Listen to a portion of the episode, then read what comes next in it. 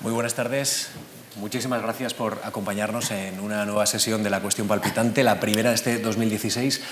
Antonio, ¿qué tal? Antonio San José, muy buenas. Eh, ¿te, das cuenta que empezamos eh, la cuestión palpitante, de, empezó temporada hablando de, una cuestión importantísima como era la de la crisis de los refugiados y hoy empezamos año hablando de una de las cuestiones capitales para, para nuestro país, como es eh, el liderazgo político, ya no solo el concepto de liderazgo, sino, sino cómo se puede detectar ese liderazgo político en una situación política tan complicada e indescifrable, podríamos decir casi casi, como la que estamos viviendo en estos días en, en nuestro país. Sí, es la primera vez que España se enfrenta a una situación de este tipo y mucha gente, seguro que muchos de ustedes han estado pensando en este tiempo, ¿dónde está el liderazgo? ¿Hay líderes en España? Vamos a preguntarnos eso hoy, ¿verdad? Sí. Y, prueba de que interesa es que el salón está absolutamente lleno, el streaming también, nos están siguiendo, así que vamos a empezar ya y, la verdad es que tenemos a dos personas que, no pueden ser más adecuadas para eh, explicarnos y analizar qué momento vive España y qué trayectoria eh, ha vivido nuestra España democrática Voy a presentarles primero a nuestra presidenta, como me gusta decir así, Victoria Pregos, la presidenta de la Asociación de la Prensa de, Madrid. Muchísimas gracias por, por haberse acercado hasta la Fundación Juan Marc. Eh, la verdad es que terminaríamos eh, antes si planteáramos dónde no ha trabajado Victoria Prego. Pero bueno, yo voy a decir que ha trabajado en Radio Nacional de España, en Televisión Española, ha trabajado también en Onda Cero, en el diario El Mundo, la pueden leer eh, habitualmente, y, ha escrito mucho sobre política y también sobre liderazgo político. una de sus obras capitales, además de la transición que todos ustedes vieron en Televisión Española, evidentemente son Los Presidentes, que, firmó en, en Plaza Janes. Y también nos acompaña José Luis Álvarez, que es un perfil un poco distinto, pero que nos va a ayudar también mucho a comprender el fenómeno fenómeno del liderazgo, porque es un experto teórico. Eh, sabe perfectamente los componentes teóricos del liderazgo y el análisis frío que tiene que tener pues, un, analista sobre, sobre este tipo de liderazgos. Ha trabajado en el INSEAD ahora mismo, es máster por Harvard, eh, ha trabajado también, en, eh, si no recuerdo mal, en el ESADE y acaba de publicar, bueno, en 2014, aunque creo que actualizará pronto, porque las cosas van cambiando a mucha velocidad, eh, un, un, libro que le recomiendo y que también nos ha servido para, para sentar parte de este análisis, que se llama Los presidentes españoles, ideología y personalidad, las claves del liderazgo liderazgo político. Escribe habitualmente también en el diario El País y en, La Vanguardia. Eh, a la hora de plantear este, este coloquio, este, este, análisis, hay dos tentaciones, el presente, el pasado. Yo mm, voy a coger la del medio, eh, si me permiten. Ni quiero presente ni quiero pasado. Quiero que me expliquen cómo es el fenómeno del liderazgo político en España. Vamos a intentar acercarnos a él y, luego ya eh, situaremos la mirada donde, donde tengamos que, que hacerlo. Victoria, vamos a empezar por, por usted. Eh, he leído, por ejemplo, el libro de, de, José Luis que el liderazgo político se basa en promover grandes objetivos o grandes recursos para lograr grandes objetivos.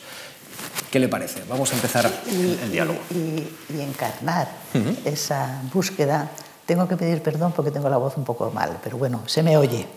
Eh, y encarnar esa búsqueda de objetivos y aguantar la búsqueda de objetivos, soportar las circunstancias adversas, mantener la posición personalmente eh, eh, y, tener a una masa de diferente volumen o tamaño detrás. Si no se tiene masa detrás, se puede considerar que uno es un líder en su casa. Entonces no, no, sirve para lo que nosotros estamos hablando. Y si no se aguantan los objetivos y no se mantienen, a pesar de todo, uno no es un líder.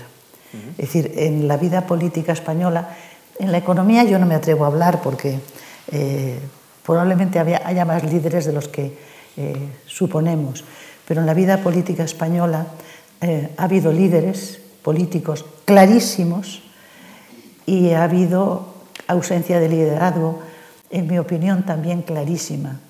Y en este momento, aunque no vamos a hablar del presente, lo que hay, sí, lo que hay es el liderazgo de los colectivos, lo cual me parece sumamente peligroso. Es decir, que el líder no encabeza el movimiento, sino que sigue el movimiento de las masas según lo que digan las masas, se pone a su disposición. Eso no es liderazgo, en mi opinión. Y es un fenómeno nuevo en la política en España. Bueno, eso ha pasado muchas veces, pero también ha habido líderes.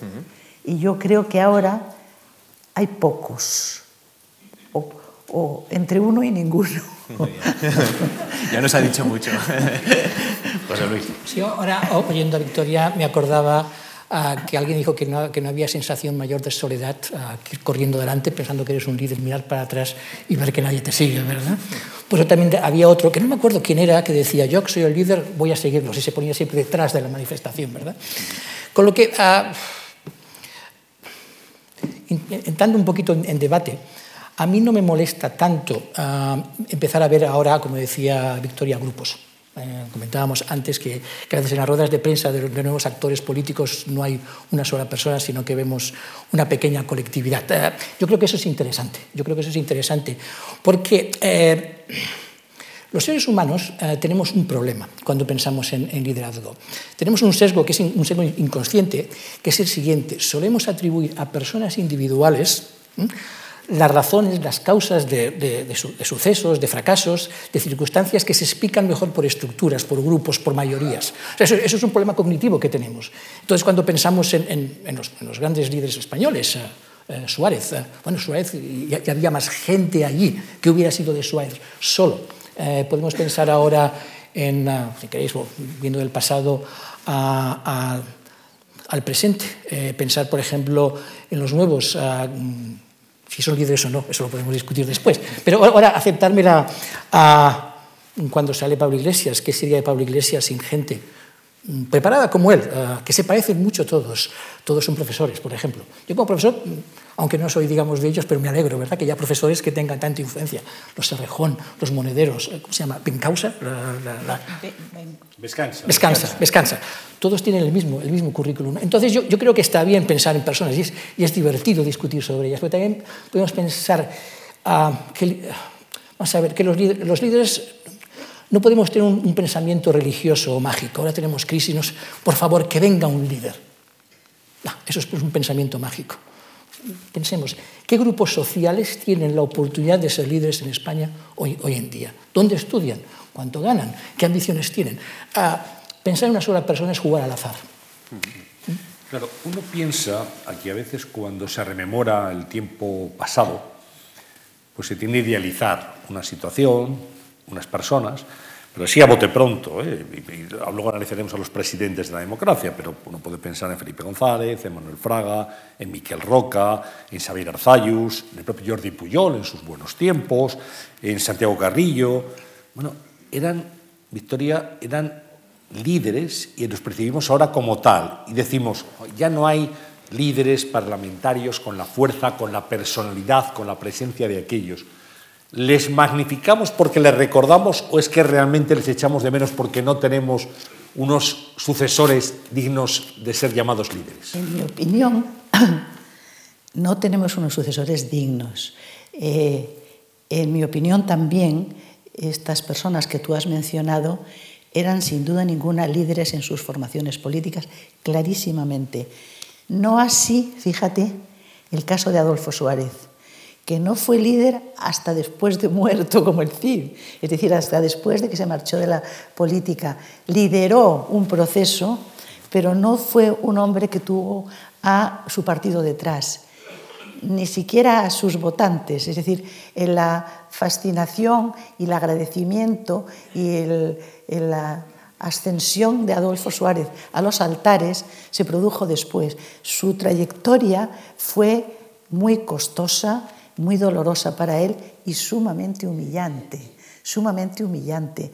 No me quiero extender mucho, pero Adolfo Suárez, lo voy a contar la anécdota que la, la conoce mucha gente, pero se lo cuento a ustedes por si acaso estando de presidente, que él me decía siempre, claro, mi problema era que mi gobierno estaba lleno de abogados del Estado y yo solo era abogado. Es decir, los abogados del Estado le despreciaban. Y hubo una escena que, en mi opinión, resume perfectamente la situación de Suárez. Por eso digo que no era líder, no era, lo fue después, cuando ya no tenía nada que hacer fue una reunión en Manzanares el Real, en una casa del, de, del, Ministerio de Agricultura oficial, donde los varones, que fue cuando se inventó el término, de UCD, se reunieron para exigirle que repartiera el poder en el gobierno. O sea, como ha hecho Pablo Iglesias con los suyos ahora, pero este más alegremente. Eh, y además discutieron allí si Adolfo Suárez merecía su apoyo, el apoyo de los demás, o lo quitaban. Y Adolfo Suárez tuvo la caballerosidad y la generosidad y la, y la ingenuidad de levantarse de la reunión para que discutieran a gusto si le quitaban el poder o lo dejaban seguir gobernando. Esta es la realidad de Adolfo Suárez cuando gobernó. Lo que pasa es que cuando se marchó y pasaron los años y se calibró la obra realizada, por cierto, en un plazo de 20 meses, desde la muerte de Franco hasta, la, hasta las primeras elecciones habían pasado 20 meses, entonces se agrandó la figura de Adolfo Suárez, pero nunca fue un líder, fue después. ¿eh? Entonces, lo que me preguntabas, ¿hay gente de esta talla? No, sencillamente no, eso es todo. Yo no los veo. Y además, si los hubiera, se notaría como el chiste, se sabría, ¿no? Pues yo no lo veo. Ni siquiera, ni siquiera Pablo Iglesias, ¿eh? Yo creo que Pablo Iglesias tiene un punto moderno que le hace llamativo, pero no creo que sea un líder, ¿eh? Eh, sí, eh, sí, este contraste entre, entre esos nombres, esos gigantes ¿no? que, que, has nombrado y, y, los actuales. Bueno, hay un poco también de efecto biográfico de todos nosotros, óptico. Éramos tan jóvenes, ¿verdad? Sí. Entonces, uh, y, y, lo recordamos bien, pero seguramente aquella época Suárez era, como, como tú dices muy bien, muy, muy criticado. Yo creo que hay, hay, hay una diferencia fundamental, uh, digamos, en que ellos no tienen la culpa. ¿eh? Eso es que ahora decimos, es que, es que no son líderes, hay una cosa que ellos, digamos, no tienen la culpa. Uh, y es la siguiente. Aquellos, eh, bueno, no todos, pero buena parte de, aquella gente habían, fueron, o algunos de ellos, emprendedores. Cuando digo emprendedores, de partidos políticos, crearon partidos políticos. Uh, Jordi Pujol, al que uh, es bueno seguir trayendo aquí, porque yo pienso que es uno de los animales políticos más, más desarrollados, más, más eficaces que ha generado que este país en los últimos años. Jordi Pujol creó un partido político que que hasta ahora ha durado, ahora parece que va a desaparecer, pero ha durado 30 años uh, y ha ejercido un poder hegemónico como en ningún otro partido político en España, en su territorio. Felipe González. Felipe González no creó el PSOE, pero si, si recordáis, sí, sí. él luchó para ganar la marca PSOE, se enfrentó al PSOE histórico, que era Rodolfo Llopis, me parece, me, me, ta, también con el PSP de Tierno Galván, o sea, fue una especie de emprendedor, él y su grupo, los, aquellos de Sevilla, el plan de la tortilla que le llamaban. ¿eh? Otra vez un grupo, otra vez un grupo.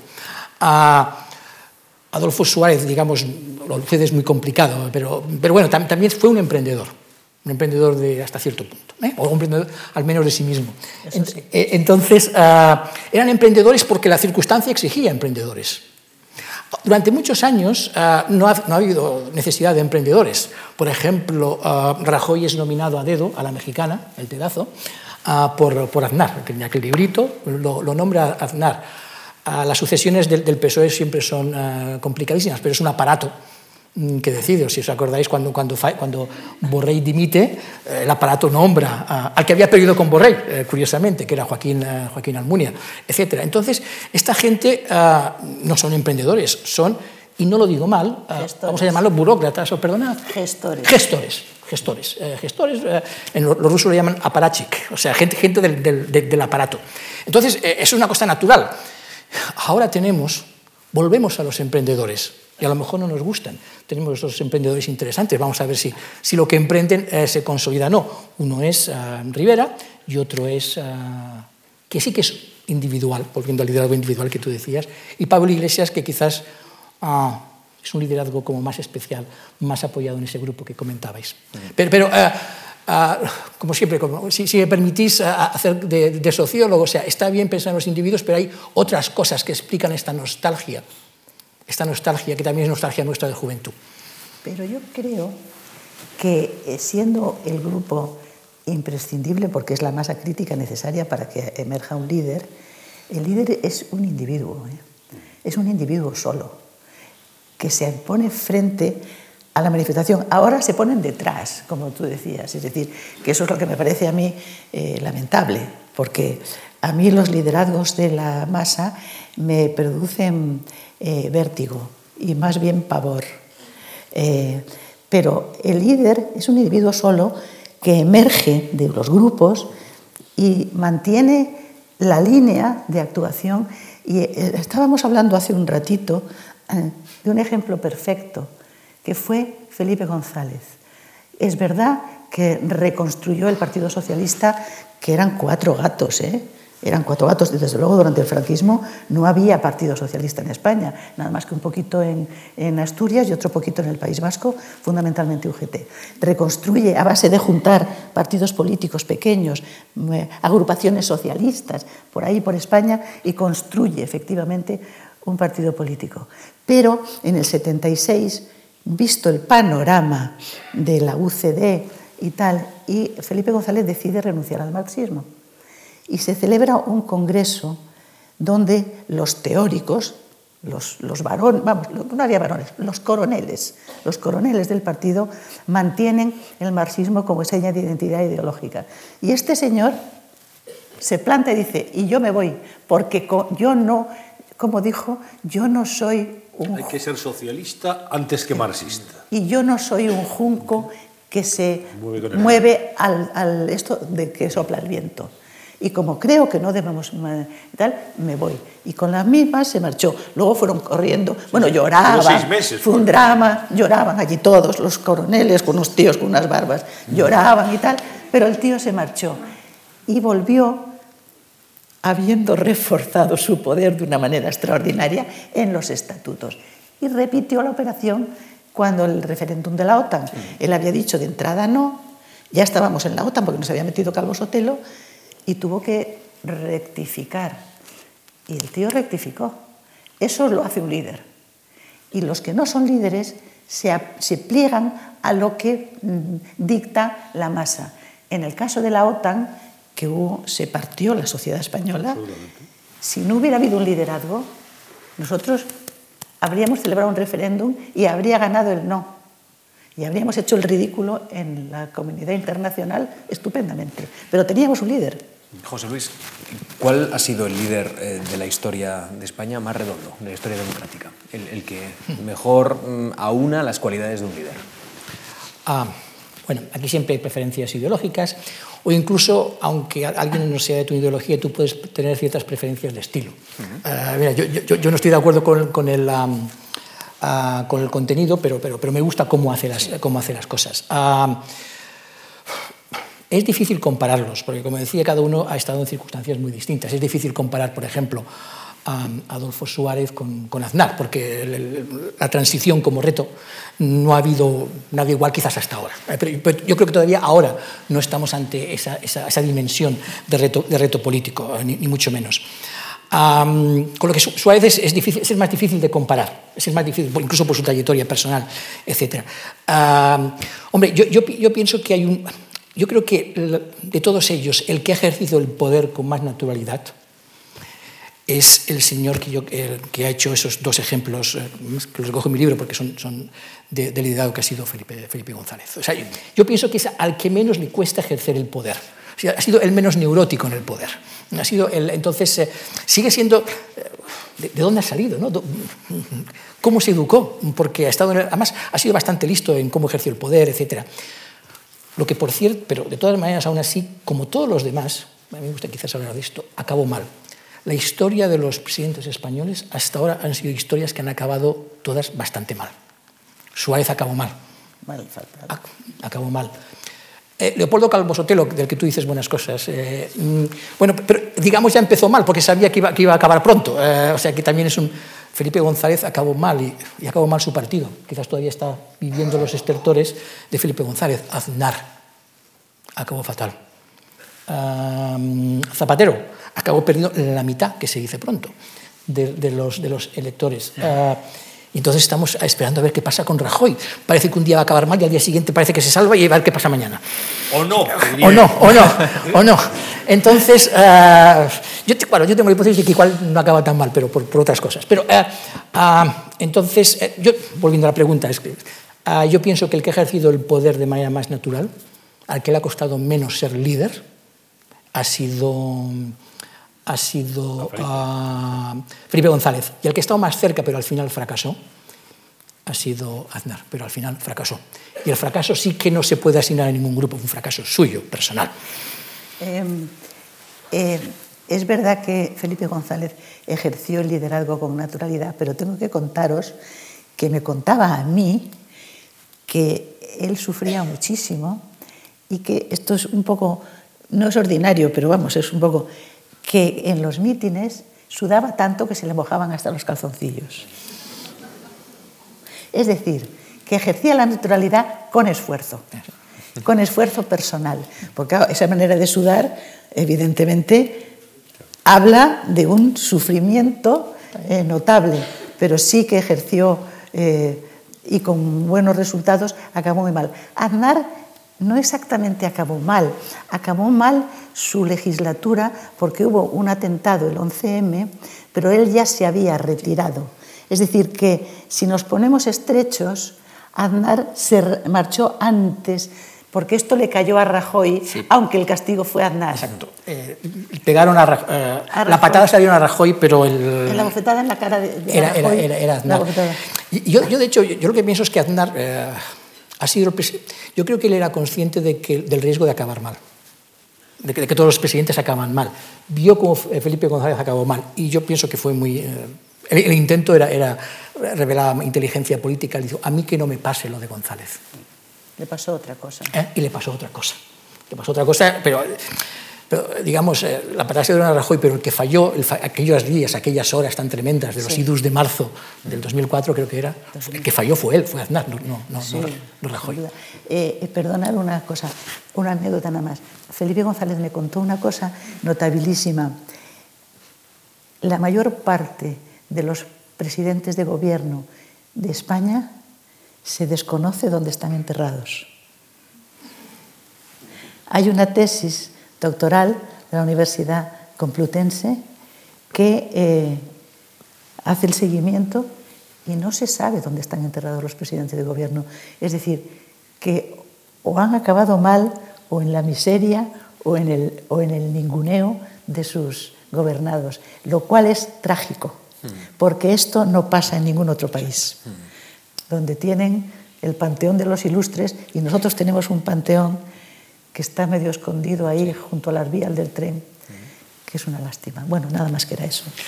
Bueno, y cuando hablamos de, de líderes en cualquier ámbito, en el ámbito de la empresa, en el ámbito social, evidentemente en el ámbito político también, yo creo que hay varios atributos, hemos hablado antes de algunos, que les definen. ¿no? Seguramente gente que es capaz de asumir riesgos, y de actuar con visión de futuro.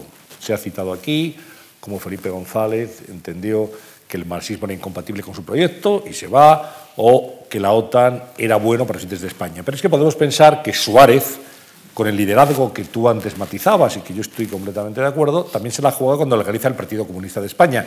Pero ese Carrillo se la juega también cuando acepta la monarquía y la bandera. Pero es que con el estupor de todos, de todos los presentes. Claro, o sea, que al final, cuando analizamos a los líderes, vemos que todos han arriesgado, que han dicho en un momento determinado, bueno, esto me puede costar a mí, el puesto me puede costar, pero yo creo que hay unas convicciones profundas y yo ejerzo mis convicciones. Y ese es el líder. ¿eh? Y además tiene una visión de futuro. Eso es quizá lo que ahora no vemos en este momento, lo que hay que ver en la sociedad, la falta o el miedo de asumir el riesgo porque ahora se ha optado, yo creo, yo creo, que se ha optado por examinar lo que opina la multitud y según por donde suena el aire se apunta uno. Y eso no es liderazgo, eso es una catástrofe, porque la multitud, primero, es cambiante y segundo, es peligrosa. ¿Perdona? ¿Puedes sí, sí.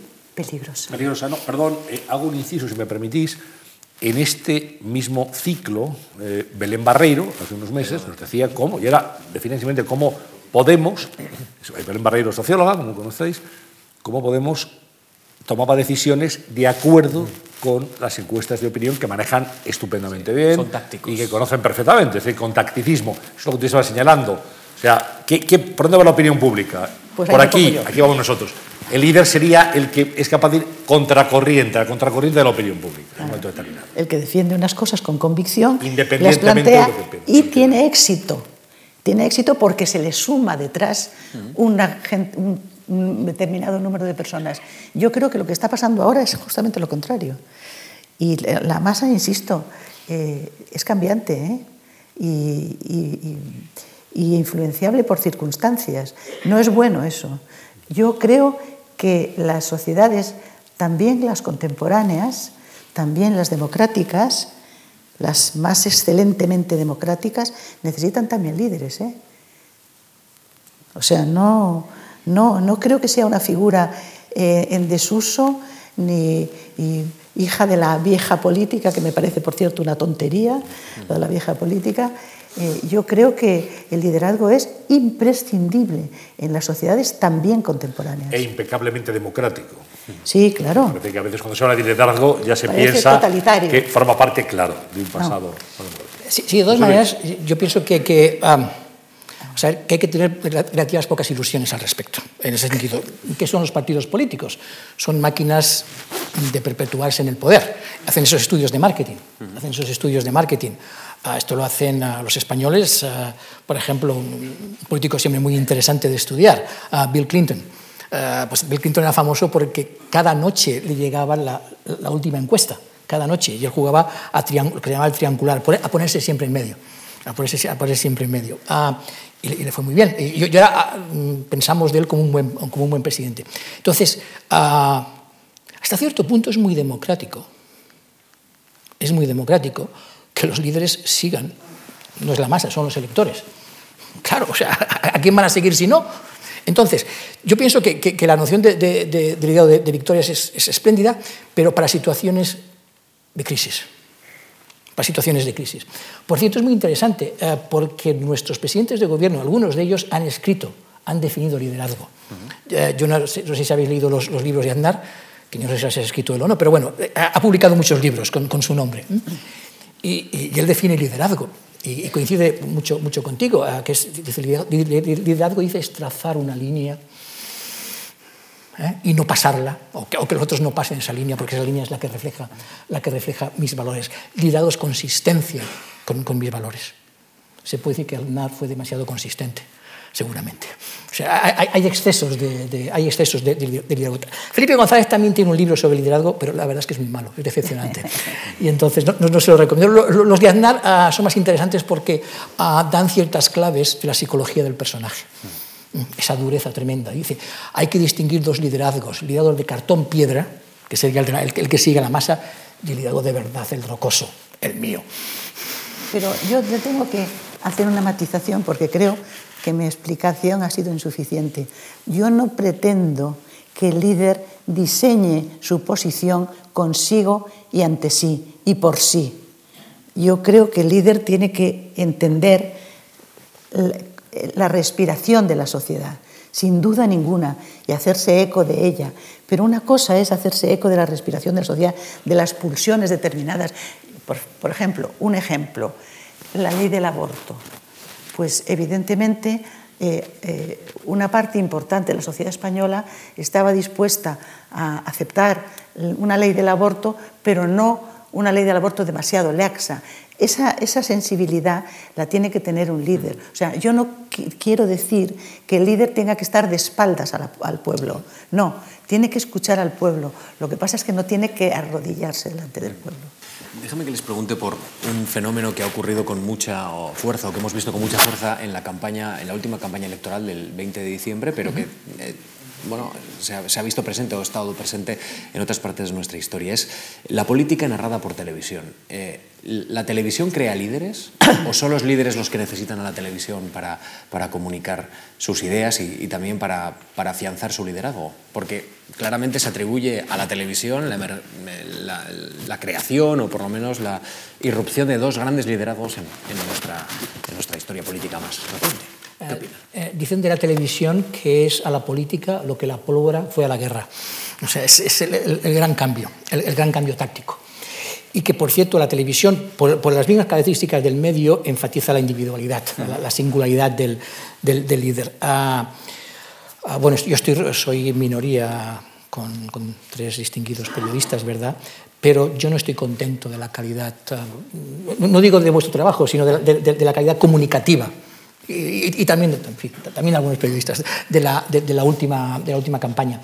Ah, yo pienso que hay gente, eh, estos nuevos que, están saliendo, que se han dado cuenta de ello. Yo pienso que, eh, que, por ejemplo, que el fenómeno Podemos y el fenómeno Rivera no se explica, sobre todo el fenómeno Podemos, no se explica sin la, sin la televisión. Pero, pero eh, estas cosas son más complicadas, no solo la televisión como medio, sino también es que hay detrás de la televisión, porque detrás de la televisión hay empresas, uh, hay intereses periodísticos que están ligados a intereses políticos y a intereses, y a intereses económicos que yo no conozco en detalle, pero que sin duda han jugado en la, en la última en la última campaña, campaña electoral.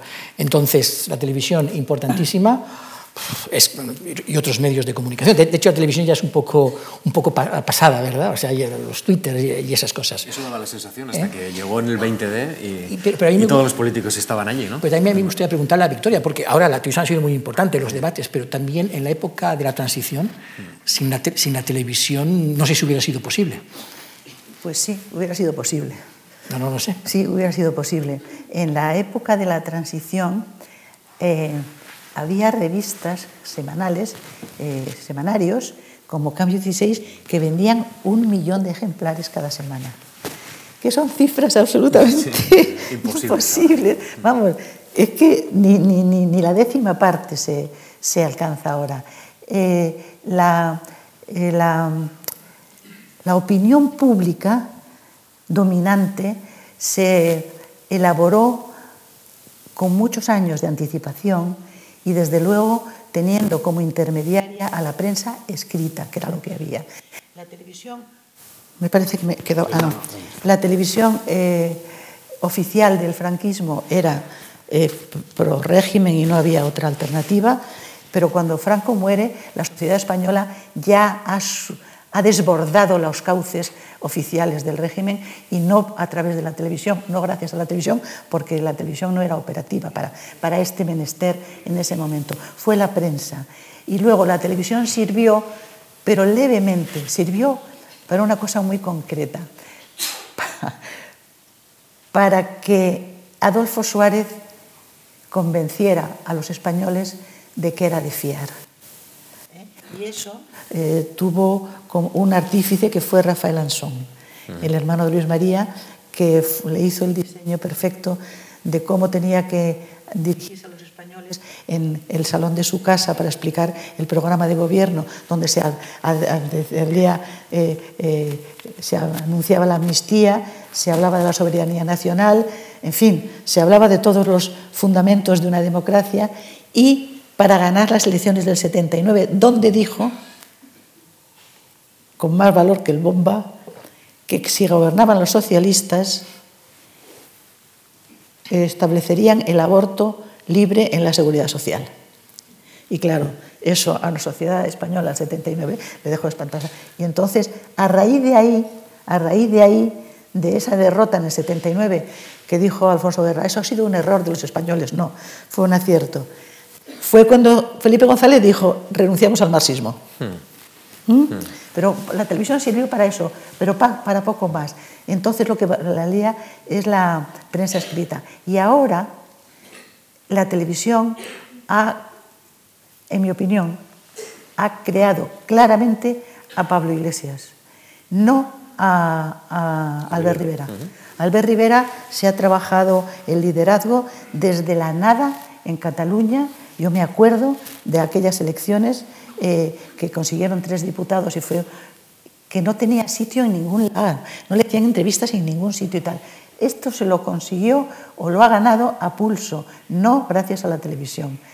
Y, y Pablo Iglesias sí, es un producto de la televisión, de la televisión favorable, no de cualquier televisión o sea, no, es, no, ha sido líder porque estuviera en algún debate y tal, sino porque ha habido cadenas de televisión que le han ofrecido un espacio y le han permitido triunfar en él y tiene las cualidades necesarias para... Este, este sí que es un producto de la televisión, los demás no. Eh, sí, por, por, por debatir un poco. Porque, claro, es, es, estos nuevos eh, líderes emergentes, ¿verdad? Yo, yo, no sé si es un producto o, o es la rampa de lanzamiento. Mm, para provocar un poco a, a, los, a los, tertulianos y a, la, y a, la, audiencia. Yo pienso que Pablo Iglesias uh, es uno de los personajes más brillantes que ha dado la democracia española últimamente. ¿Por qué? ¿Eh? Sin estar de acuerdo con él. ¿eh? Entonces, permíteme poner eso sobre la mesa. Uh, ¿Por qué es brillante? Ah, porque es brillante. Vamos a ver. Primero, uh, liderazgo se mide por resultados. primeras elecciones, eh, 90 diputados. No, 90, ¿verdad? Bueno, después podemos... ¿Podemos discutir? 90 partidos 69. socialistas. Bueno, podemos discutir... eh, ¿69? Sí, lo sé, sí, lo sé, sí, vale, Pero da- los suyos son está- está- 45. está- Sí, sí, ya, lo- ya lo sé, ya lo sé. Yo, yo, yo es por... ok. Pero, pero, pero es interesante, es interesante. De la nada, actor, si no determinante, altamente influyente de la política española. Los españoles tontos no son. Salgamos de esto. O sea, por lo menos ah, casi tantos electores como el Partido Socialista Obrero Español. Mm, Interesante, ¿no? Ah, es un partido que no cuenta con los recursos de, de la banca, de grandes empresas. Tiene otros recursos, ¿eh? Y- estoy de acuerdo con él, totalmente de acuerdo. Pero, pero, pero, pero, pero lo, lo- lo que no quiero es, eh, porque me parece tan interesante, quiero discutirlo más. ¿Mm? Ah, insisto, no es solo él, no es solo él, es Rejón. Qué sí interesante, es un, listo. un chico, un chico interesante, Rejón. Ese sí que es listo. Es un chico, un chico interesa- interesante, Rejo. ¿eh? Ah, ¿qué se llama? Eh, Monedero se llama el, el que salta. Gente toda muy interesante. La, audacia que tienen. Es- es- so- eh, en la portada de su programa electoral de las elecciones es queremos, sabemos, podemos. Saben. Bueno, saben porque son profesores, Eh, eh, pero sa- saben aplicarlo. Ah, habla muy bien. Vamos a ver, ah, ¿ustedes con quién, con quién le gustaría tomar un café? ¿Con Mariano Rajoy? ¿O con Pablo Iglesias? ¿O con Errejón? ¿Cuál sería más interesante para tomar un café? ¿Mm? Bueno, Pues depende de lo que busques. claro. Un periodista que busque un un buen rato, un buen rato. No, un buen rato, un buen rato, un buen rato, un buen rato. Un buen rato sobre política. Pues Rajoy tiene gracia. Claro que tiene gracia. Sí, pero, De pero- verdad, ¿eh? Que tiene gracia. En, en lo privado. En la corta distancia. en privado, no electoral. Ah, bueno, lo, lo- lo que quiero decir es que ah, yo, yo creo que es- sin la televisión no se explica, totalmente de acuerdo con ellos, pero, pero, pero vamos a ver, pero cuidado con ellos, que van en serio Sí, y que sí. son competentes. Cuidado con ellos que van en serio y que son competentes, que son emprendedores, que pueden tener la misma categoría política y personal que aquellos de la transición. Y, y- y no me refiero, ya digo, al contenido de sus ideas, me refiero a su capacidad tecnológica, técnica de hacer política. Yo no, yo no pienso que vayan a más. eh, pero bueno, pero, eh, pero, eh, entonces yo, yo- pienso que, que es un fenómeno absolutamente interesante y que hay que tratar con, con- con mucho interés, con, con- con cuidado y con, con respeto, porque son interesantes. Sí, yo estoy de acuerdo que es un fenómeno muy interesante. Yo, yo también creo que saben, eh, conocen la técnica de hacer política, pero yo tengo muy serias dudas de que su eh, eh, construcción teórica tenga posibilidad de aplicarse en la realidad. Y en ese sentido no son buenos políticos. ¿Eh? Es decir, son buenos técnicos de la política porque son de, la facu- son de mi facultad, por cierto. Eh, eh, pero, insisto, ni en términos políticos sus esquemas son aplicables a la sociedad española en la época en que vivimos y en la Unión Europea en la que estamos, ni sus recetas económicas son aplicables. Es decir, vamos, nos, nos situaría en una situación desastrosa. Por lo tanto, técnicamente son buenos, pero en lo que yo entiendo por políticamente son malos. Sí, hay que, habría que añadir a, a la utilización muy hábil de la televisión, muy, muy profesional, también un dominio absoluto de las redes sociales. Es decir, que, que es algo que sí que es verdad que Podemos ha utilizado antes que otros partidos para construir liderazgo de sus principales eh, protagonistas. Y utilizando a muchos en las redes sociales, parece que esa es la opinión dominante. Y eso no es cierto. Pero, bueno, Es que eso es fundamental. Pero es verdad que alguien ha cogido la bandera de las redes sociales antes que otras formaciones. Ya Claro, todos ya han entrado ocupado, ahí. ya ocupado. Ya no, pero han ocupado y lo han hecho. las butacas. Bien, yo quería plantearles, vamos a ir, eh, voy a lanzar seis nombres muy rápidos. De- del primero, de Suárez, hemos hablado ya, han dicho, bueno, un líder casi que ha triunfado y que ha sido valorado después de, de fallecer. En España sabemos que enterramos muy bien, eso se ha dicho siempre. Pero bueno, con su- simplemente una opinión, porque vamos a hacer un repaso de los presidentes de la democracia. Adolfo Suárez, Victoria. Adolfo Suárez fue eh, un hombre audaz, al que le ayudó su ignorancia, ¿eh? extraordinariamente le ayudó, eh, que fue capaz de conducir el barco en mitad de la peor de las tormentas y luego fue incapaz de guiarlo en las aguas de la normalidad. Esto es lo que le pasó a Adolfo Suárez. José Luis Álvarez. Mm, yo soy más escéptico respecto a la estatura histórica de Suárez, en el sentido de que yo creo que no ha sido, no ha sido él solo, estaba el rey, estaba claro. hija Torcuato, estaba, eh, yo creo que aquello fue una empresa um, colectiva, sí. pero, pero es, es, un, es, un, para mí es un nombre de, de casi de novela, eh, me, me, recuerda, ¿cómo se llama? Jean Sorel, de Rojo y Negro, de Stendhal. Uh -huh. eh, lo que me interesa de Suárez es su ambición personal, la, no en el sentido malo, en el sentido positivo, la, un hombre de provincias que quiere ser alguien. Mm. O sea, la voluntad de ser. Sí. Segundo nombre es el presidente quizá más desconocido. A veces se olvida siempre, como se, se a los presidentes, se olvida a Leopoldo Calvo Sotelo. Yo soy una defensora lo acérrima. Sé, lo sé. acérrima de Leopoldo Calvo Primero, porque era inteligentísimo. Segundo, porque era muy culto. Iba a decir discreto, no, porque estaba encantado de haberse conocido. ¿eh? Él tenía una opinión buenísima de sí mismo, pero fue un señor. Atentos al, al asunto que hereda un país con un golpe de Estado recién dado, con una población asustadísima, con un antecesor que al, a las dos horas de haber jurado su cargo como presidente de gobierno, el antecesor se marcha a las islas, no me acuerdo qué, de vacaciones y le deja solo que tiene que enfrentarse a un juicio en los tribunales del Consejo Superior de Justicia Militar a los golpistas. Que tiene el valor de recurrir ante la jurisdicción civil por primera vez en la historia de España, por primera vez en la historia de España, la sentencia del Tribunal Superior de Justicia Militar, que cierra el mapa de las autonomías, porque todos los estatutos que se aprobaron luego en el 83 con, con los socialistas estaban ya eh, hechos y aprobados en las Cortes, que cierra el mapa de las autonomías y que nos mete en la OTAN, y que además aguanta un segundo intento de golpe de Estado, esta vez muy cruento, el, estado, el golpe de Estado de los coroneles, que estaba previsto para el 27 de octubre, es decir, la víspera de las elecciones en las que ganó el Partido Socialista, que, consistía en que neutralizaban, es decir, se cargaban al rey y a todo el gobierno. ¿eh? Este señor aguantó ese golpe de Estado gracias a los servicios de información del general Banglano, que por eso luego Felipe González lo trataba también, eh, aguantó el golpe de Estado, lo desmontó gracias a los y hizo una eh, transmisión de poderes modélica. Por lo tanto, ha sido un presidente espléndido y nadie le hace caso. Pues aquí le, le, reivindicamos. Sí, señor. Señor Álvarez. Lo reivindicaré en mi próximo libro, entonces. Gracias. ¿Cuál es su opinión? Ah, sí, sí, yo creo que ha sido un honrado y leal. Uh, incluso la palabra administrador queda, queda poco. Y encima sabía uh, inglés. ¿eh? Del, del Estado. O sea, es, es, ha sido un gran servidor. No, no, no nada más que añadir. Yo creo Bien. que. Felipe González, Victoria, tú la entrevistaste muchas veces a Felipe sí. González en televisión. Sí, a los otros también.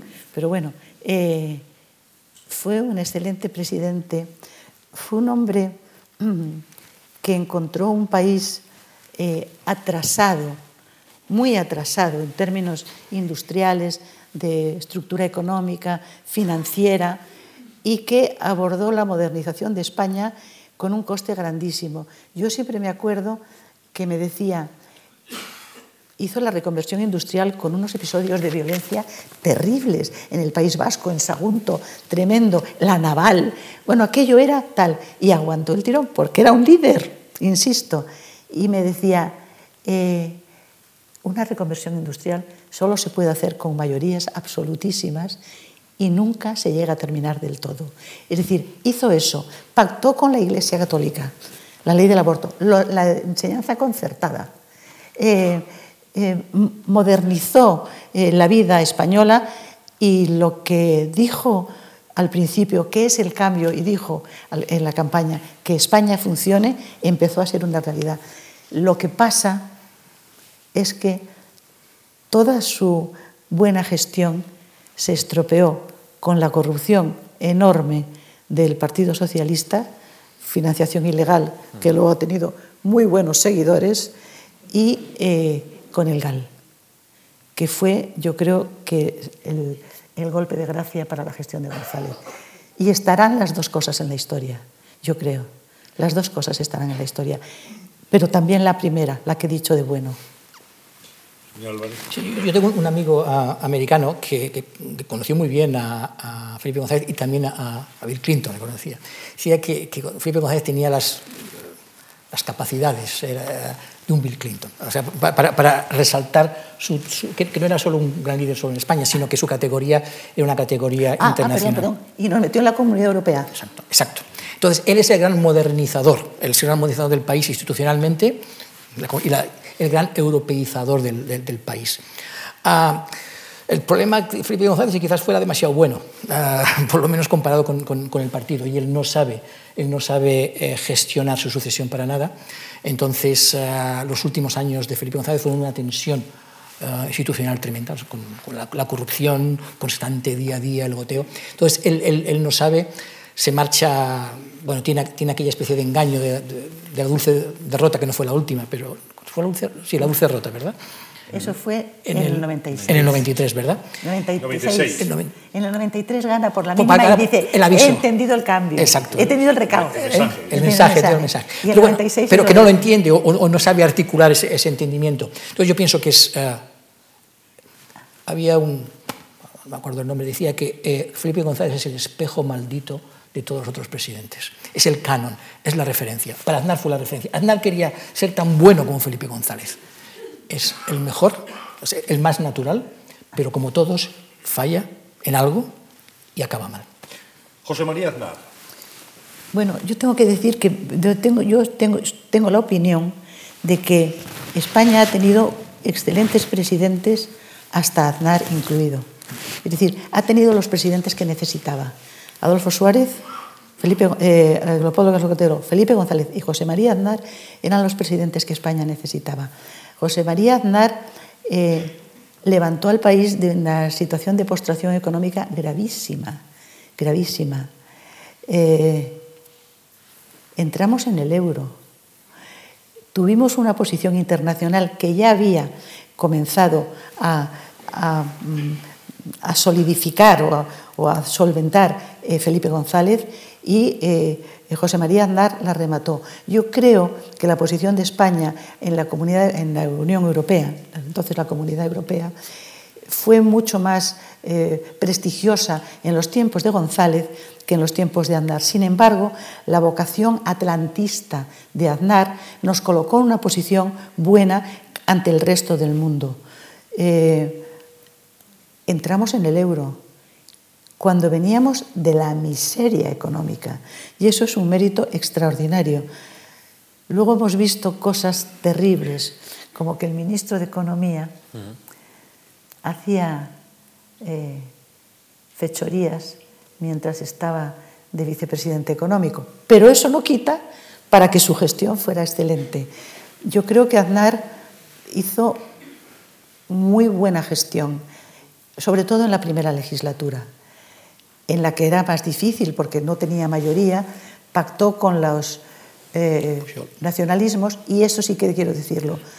Todos los presidentes, todos, hasta ese, incluido el siguiente, por supuesto, eh, cometieron el error y la ingenuidad de creer que con los nacionalismos se podía convivir porque habría lealtad. Y no se dieron cuenta de que lo único que no había era lealtad. Ah, eh, bueno, de, de, los méritos de... de no he dicho de Zapatero nada.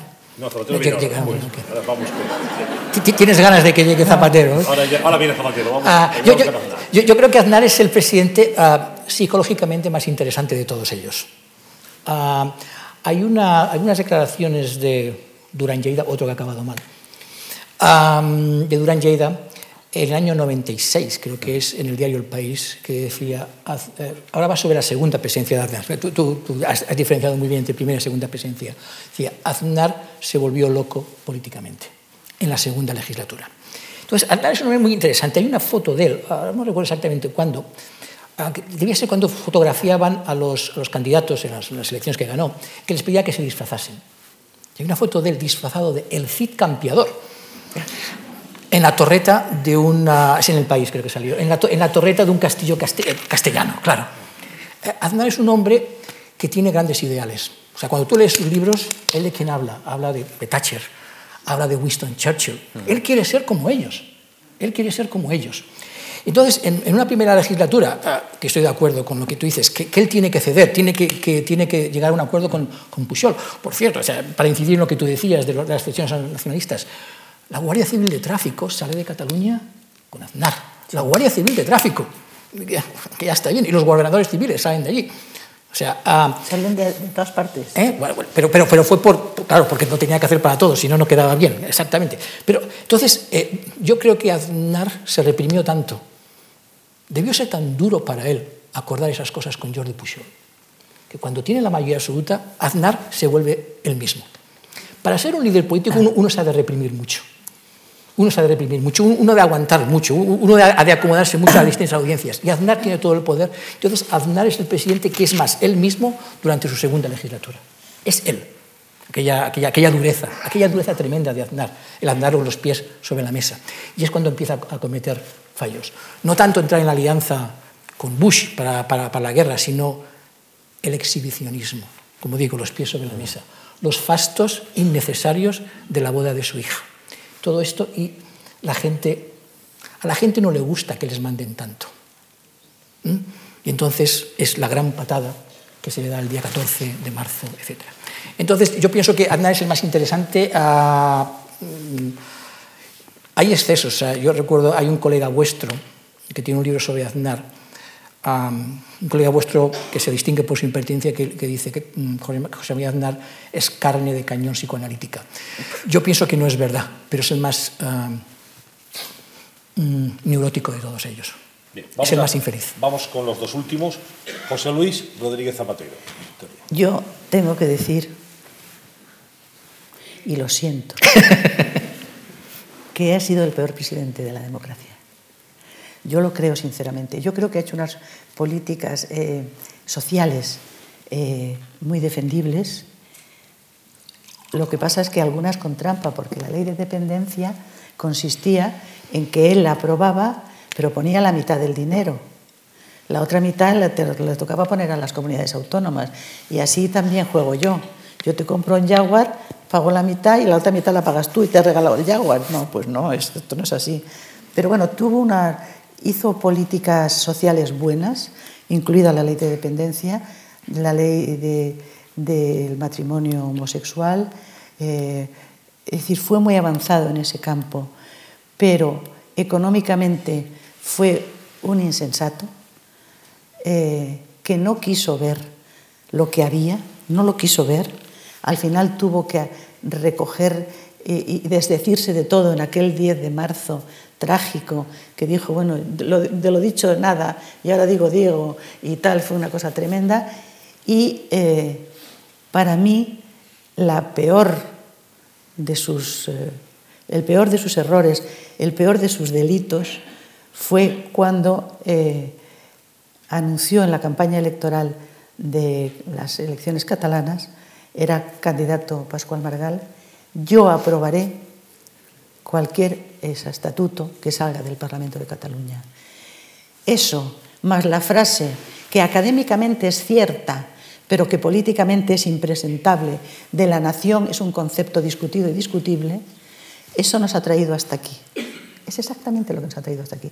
Porque lo del Estatuto de Cataluña era una estrategia, porque se pensaba que Aznar iba a, a, a ganar las elecciones, el PP, que fue luego, luego el atentado del 11M y no fue, pero se pensaba que entonces era una estrategia para desgastar al gobierno del Partido Popular, planteando una reclamación de estatuto de autonomía en Cataluña nuevo, que Puyol no quería.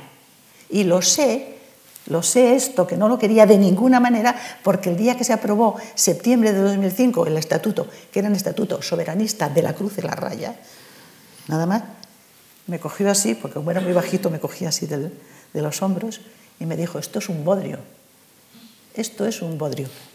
Es decir, Era un estatuto que Convergencia y Unión no quería. Y ese error es un error de Zapatero que yo no le perdono. Um, Zapatero, es el... Perdón, perdón. En cambio, perdón, sí, es decir, tolerante hasta el infinito con las críticas. O sea, se podía decir cualquier cosa que te recibía con el mismo afecto y la misma sonrisa y el mismo abrazo que si hubieras dicho que era un santo. Eso es una virtud. Eh, sí, yo, yo, creo que, Zapatero es el, es el eh, primer representante de estos nuevos presidentes, los que no son emprendedores, porque Aznar es un poco el que está en medio, pero Aznar de alguna manera refunda, pone orden en el Partido Popular. O sea, yo, yo casi lo, lo, lo, lo asigno con los emprendedores. Zapatero es el primer burócrata, el primer gestor interno de, de presidente como, como, muchos de los actuales, por cierto. Ha hecho carrera, fue el, parlamentario creo más joven de, de, sí, de, en, en, su no época, nada. pero hizo carrera, llega a la presidencia de manera inesperada, ¿eh? se le llamaba el presidente accidental, ah, pero de todos podemos hablar un poco bien. Ah, recordemos, por ejemplo, que en las, en las filtraciones de Wikileaks, ah, el embajador americano en España hablaba de, sus excelencia, de su excelencia táctica. Uh -huh. ¿Mm? Por ejemplo, Sarkozy decía que sintonizaba muy bien con la opinión pública. Uh, yo pienso que supo, aunque yo creo en el, en el, medio, en el largo plazo, yo creo que destrozó, está destrozando al Partido Socialista. Cuando él deja de, de, de trabajar, a él no le interesa la economía, ya, ya le va bien, en la, la, economía tanto le da. Cuando él usa el, uh, todos esos temas sociales y culturales como manera de, de, de, combatir. Eso es, a mí no me gusta, pero yo creo que fue muy, muy eficaz. Una vez oí, creo que era Elena Valenciano diciendo, el buenismo es la estrategia, el puro estilo, la falta de contenido. Entonces es el político puro, es nuestro Mirabó, es el político puro, es el, es el, es el más puro político uh, que hemos tenido en, en el sentido de, de, de vacío, ¿eh? Ahora, ¿eh? en el sentido de vacío que hemos tenido, que hemos tenido en el, en, en el um, en el país. Ah, muy agradable, como tú dices, pero la gente del aparato del, del partido habla que es, era durísimo con, con, ellos. Ejerce el poder dentro del partido. Es el, es el hombre, ocupa más poder en el partido que Felipe González. Por ejemplo, López Aguilar decía que trataba a sus ministros como secretarias, no, se fue Solchaga, como secretarias. A sus ministros como secretarias. Lo cual demuestra una ignorancia considerable. Bien, vamos con el último, Mariano Rajoy, el actual presidente en funciones. Pues a mí no me ha parecido mal presidente. No me ha parecido mal presidente, no, no, sinceramente, porque eh, ha levantado económicamente al país y eso es un mérito extraordinario. No ha hecho otras cosas y eso hay que reprochárselo. Es decir, yo creo que lo que le ha faltado a Mariano Rajoy clarísimamente es exactamente ejercer el liderazgo político. En, España había mucha necesidad de... Eh, recuperar ciertos valores y de encarnarlos y de convocar a la población para seguir un camino determinado con unos objetivos determinados. O sea, la regeneración democrática no es una frase, yo creo que es una necesidad. Y existía esa necesidad cuando él ganó las elecciones. Y en este sentido, yo creo que ha sido muy poco diligente. Tan obsesionados estaban, yo lo comprendo, tan obsesionados estaban con la situación catastrófica de la economía española que no han tenido ojos ni, ni esfuerzos ni afanes para otra cosa. Y yo creo que eso le hay que reprochárselo, porque lo que tenemos ahora, esta especie de, de batiburrillo, es eh, efecto de esa falta de liderazgo de las cuestiones políticas, de las necesidades políticas y morales ¿eh? y éticas que eh, existían en España de una manera probablemente no concreta, probablemente difusa, pero existían. Y Rajoy no las ha cubierto. Y yo eso se lo reprocho. Pero no ha sido mal presidente en el sentido de que ha sacado España de una catástrofe económica muy seria, objetivamente muy seria, y estamos de momento en condiciones de salir adelante, quizá. Ah, bueno, Rajoy es un registrador de la propiedad. ¿Qué hace un registrador de la propiedad? Ah, da fe, ah, firma lo que ya existe. Es el presidente español más conservador. Eh, Mariano Rajoy es un señor que piensa que el status quo status quo social, no, no el económico. ¿eh? El status quo ya está bien y, y, para qué cambiarlo. Y si uno se lo tiene que cambiar, seguramente le saldrá mal. Es el presidente, es el, de hecho, con, bueno, quizás con Leopoldo Calvo Sotelo en términos uh, más vitales, es el presidente eh, español más conservador uh, de, la, de, de, la, historia, de la historia demo, democrática. Uh, tiene un estilo, por cierto, político muy interesante, el no hacer nada, el tancredismo de que, de que, que tantas veces se le ha acusado, se le ha acusado en, en la prensa. yo pienso en ese sentido que él, es, que él es muy inteligente, que no se deja enganchar en el día a día, que reacciona cuando su tiempo político uh, le interesa. Entonces, uh, pero yo creo que no le podemos pedir liderazgo porque simplemente no está en él. Yo, yo, creo que está en política porque es más divertido estar en política que ser registrador de San, Santa Pola, ¿verdad? Yo, yo, creo que está en política por eso, uh, está, porque es más, es más, divertido y, en cualquier caso el, el, no, yo, el, el problema no, económico... No, no, yo creo que está en política porque se considera, considera que que está vinculado y que es su obligación y que tiene que comprometerse con el destino del país. Lo que pasa es que se le ha ido, no se le ha ido la mano, es que no ha sacado la otra mano. Porque no tiene imaginación, o sea, no tiene imaginación para más. No ha fomentado. Vitalmente, ¿de dónde viene? ¿Qué ha estudiado? ¿De quién se rodea? Entonces, eh, yo pienso que... Uh, Pero tiene una idea de España. Tiene una idea de España. Sería estupendo que la comunicara. Hombre, estamos ahora mismo ya. Estamos ya eh, prácticamente fuera de tiempo, pero me gustaría que termináramos esta conversación mirando también, aunque sea un minuto cada uno, al líder de la oposición, porque es verdad que hemos mirado al eh, liderazgo presidencial, que es el liderazgo político más importante que tiene evidentemente cualquier democracia, pero también tiene mucha responsabilidad el liderazgo del jefe de la oposición. Victoria, ¿qué tiene que tener? ¿Más capacidad de transacción, de defensa de una alternativa política? ¿Qué cualidades cree usted que debe tener un buen líder de la oposición? ¿Pero te refieres a este o en general? En general. Porque no vamos... Y a este en particular. Tendríamos que abrir un nuevo turno de media hora aproximadamente no, no, para, no, para analizar los diferentes líderes de la oposición que Hombre, yo al país. líder de la oposición le pido las mismas cualidades que al jefe del gobierno. Uh -huh. Exactamente las mismas. Las mismas disposiciones, la misma capacidad para reflexionar, comprender al país y, por supuesto, la misma capacidad para pactar y para ceder y para proponer. Exactamente, yo al jefe de la oposición lo veo como el siguiente presidente del gobierno. Uh -huh. Y eso es lo que le pido. Si me preguntas por el de hoy o no me preguntas, sí, lo digo. Sí, sí. Ya que estamos. Pues me parece que le faltan un par de herbores. Porque no se puede defender una cosa y su contraria en el plazo de dos días o de 20 días, me da lo mismo. No se puede defender una cosa y su contraria. No se puede negar la palabra al presidente de gobierno que te funciones que te la está ofreciendo. No es defendible que un partido político que representa la socialdemocracia, por lo tanto el centro izquierda en toda Europa, diga que menos con Bildu y con el PP puede hablar con todos. Esto no es eh, propio de alguien con la categoría política necesaria para entrar en el juego de los pactos y de los acuerdos que en todas partes se practica y que en España debería poderse practicar, porque yo lo que mi conclusión desde hace mucho tiempo es que nos creemos que somos una democracia madura. De eso nada. Esta democracia está empezando y tiene mucho que aprender. También los españoles, pero desde luego su clase política, sin duda. Eh, yo creo que el PSOE ha hecho un mal servicio al país. Uh, no tanto con la persona en particular, sino cómo ha establecido el proceso de, el proceso de, de elección de, de líderes. De, simplemente no es serio. Entonces, no es serio no únicamente este último, incluso el, el, los anteriores.